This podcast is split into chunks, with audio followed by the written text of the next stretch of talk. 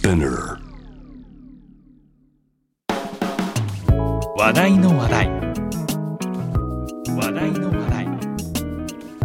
パワードバイ。アメリカンエキスプレス。そう。ビジネスにはこれがいる。ナビゲーターの山中大輝です。この番組は知れば誰かに話したくなる。次に誰かと話す時の話題になるトピックスをお届けします内容が気に入ったらぜひあなたの頭の中の引き出しにしまってください。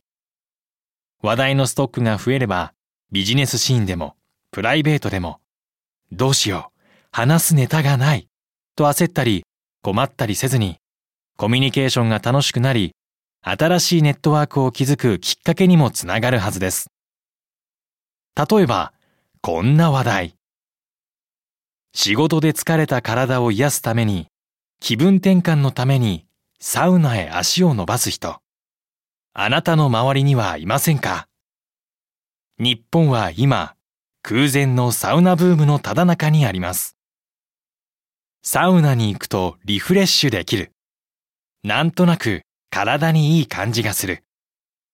こんなイメージを持っている方も多いのではないでしょうか。そう。今日の話題の話題は、サウナ。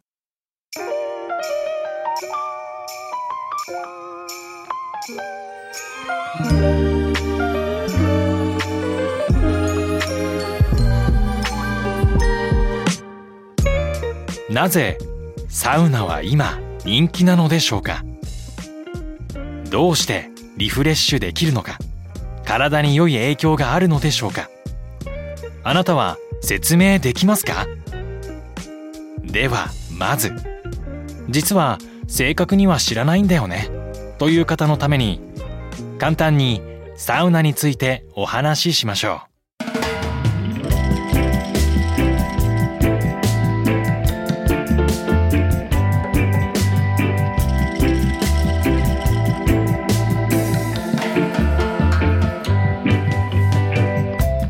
ご存知のようにサウナ発祥の国と言われているのは北欧フィンランド。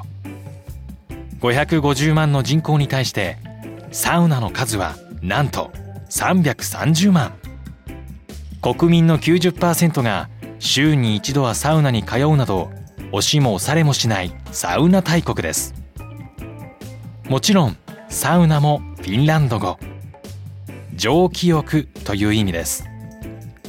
世界共通語としてすっかり定着しました。一説には2000年前に起源を持つというサウナ。実は日本にも1000年以上前からサウナ文化があったことをあなたは知っていましたか？突然ですが風呂という言葉の意味を気にしたことはありますか？その由来は室洞窟を意味する言葉です。古代日本人の入浴といえば蒸し風呂でした。洞窟の中で火を焚き溜めた蒸気を浴びて身を清めていたのです。湯に浸かる文化もありましたがそれは室とは区別されていて風呂に入るとは本来蒸し風呂に入るという意味だったのです。そう。つまりサウナにも似た蒸し風呂こそが日本の入浴文化のルーツとも言えるのです。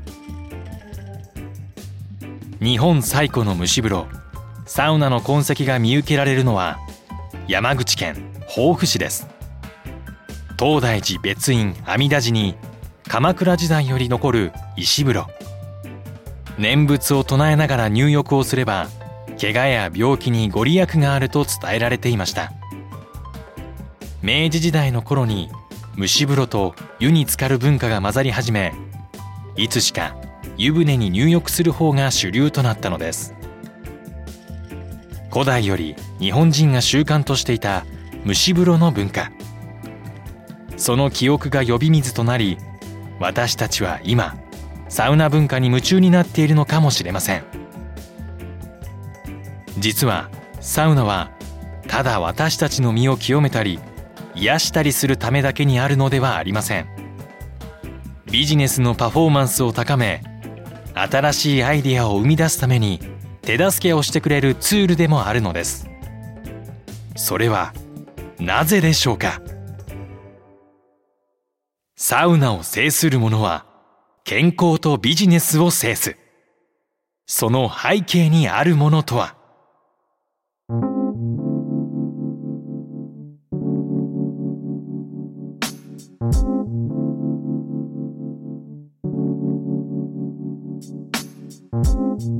本のサウナファンが必ずと言っていいほど口にするフレーズ「整う」サウナで汗を流し水風呂でクールダウン。外気浴スペースで休憩。このセットを何度か繰り返すことで体と頭がリラックスし爽快感が得られた状態になる。それを「整う」と言います。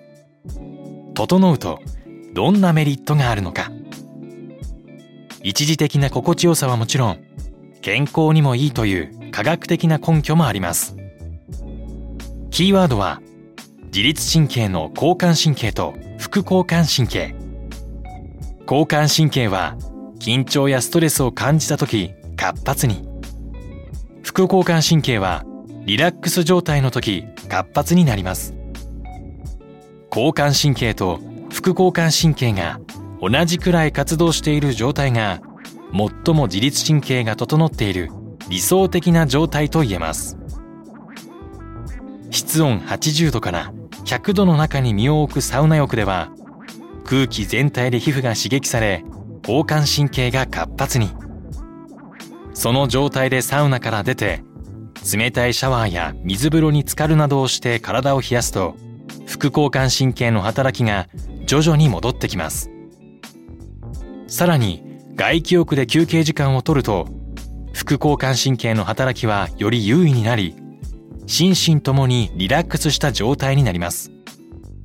サウナ水風呂休憩。サウナ水風呂休憩。これを何度か繰り返すことで自律神経の切り替えがうまくいきバランスが整備されるようになるのです。特に水風呂を浴びた後の体は血中にアドレナリンがあるにもかかわらず副交感神経が優位に立っています。これはサウナ以外ではまず体験できない。奇跡的なリラックス状態。これこそが「整う」の正体。日常では得られない奇跡を体中で感じているのです。ちなみに週に2回以上サウナに入るグループと入らないグループの風邪の罹患率を比べたところサウナに入る人はそうでない人よりも風邪をひく率が50%低かったという調査結果もあるようです。これは1990年にウィーン大学が行った調査によるもの。サウナの効能は以前より注目されていたんです。ただただサウナに身を任せていればオートマティックにリラックスできて免疫力も高まる。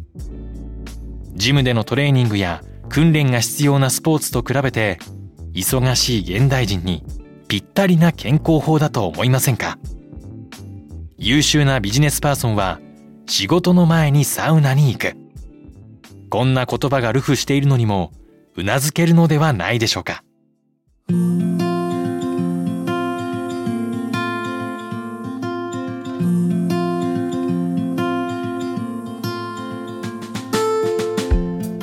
体と頭の状態を整えてくれるサウナ。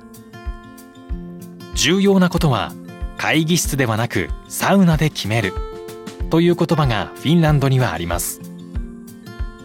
世界各国のフィンランド大使館にはサウナが設置されていて要人やインフルエンサーを招いてサウナ外交が行われているのです。第二次世界大戦後ソ連へ巨額の賠償金を抱えていたフィンランド。当時のウルホ・ケッコネン大統領はソ連の指導者をサウナに招待することで難しい交渉の数々を成功させたという逸話も。64代首相のアレクサンデル・ストゥブ氏はサウナがあったからこそ我が国はこれまで問題を解決することができたという言葉を残しているほどです。さらにサウナはビジネスにも使われています。フィンランドでは自宅にはもちろん職場や学校にサウナがあることが珍しくありません。自社サウナで会議や商談が行われることも少なくないのです。フィンランドにおいてサウナへの招待はこれ以上ない歓迎の印です。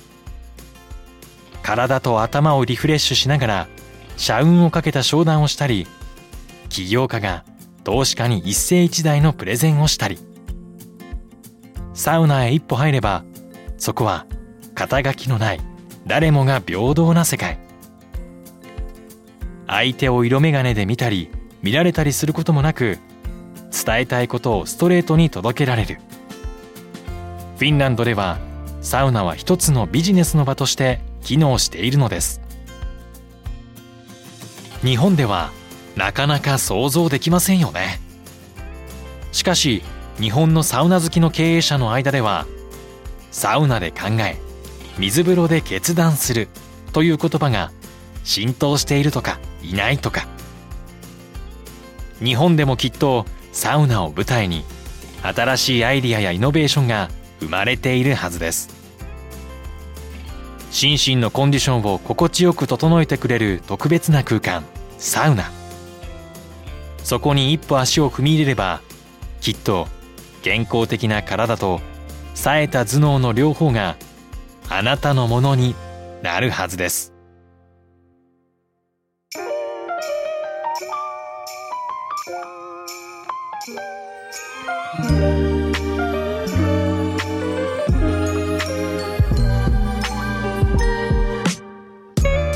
いかがでしたか？もし気に入っていただけたらあなたの話題の引き出しに今日のトピックスをぜひ追加してください。この話題から始まるコミュニケーションがビジネスでもプライベートでもあなたの新しい扉が開くきっかけになりますように。次回のテーマは散歩。散歩にまつわる話題の話題。お相手は山中大輝でした。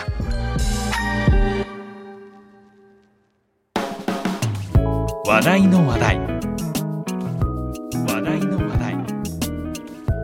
パワードバイ。アメリカンエキスプレス。そう。ビジネスにはこれがいる。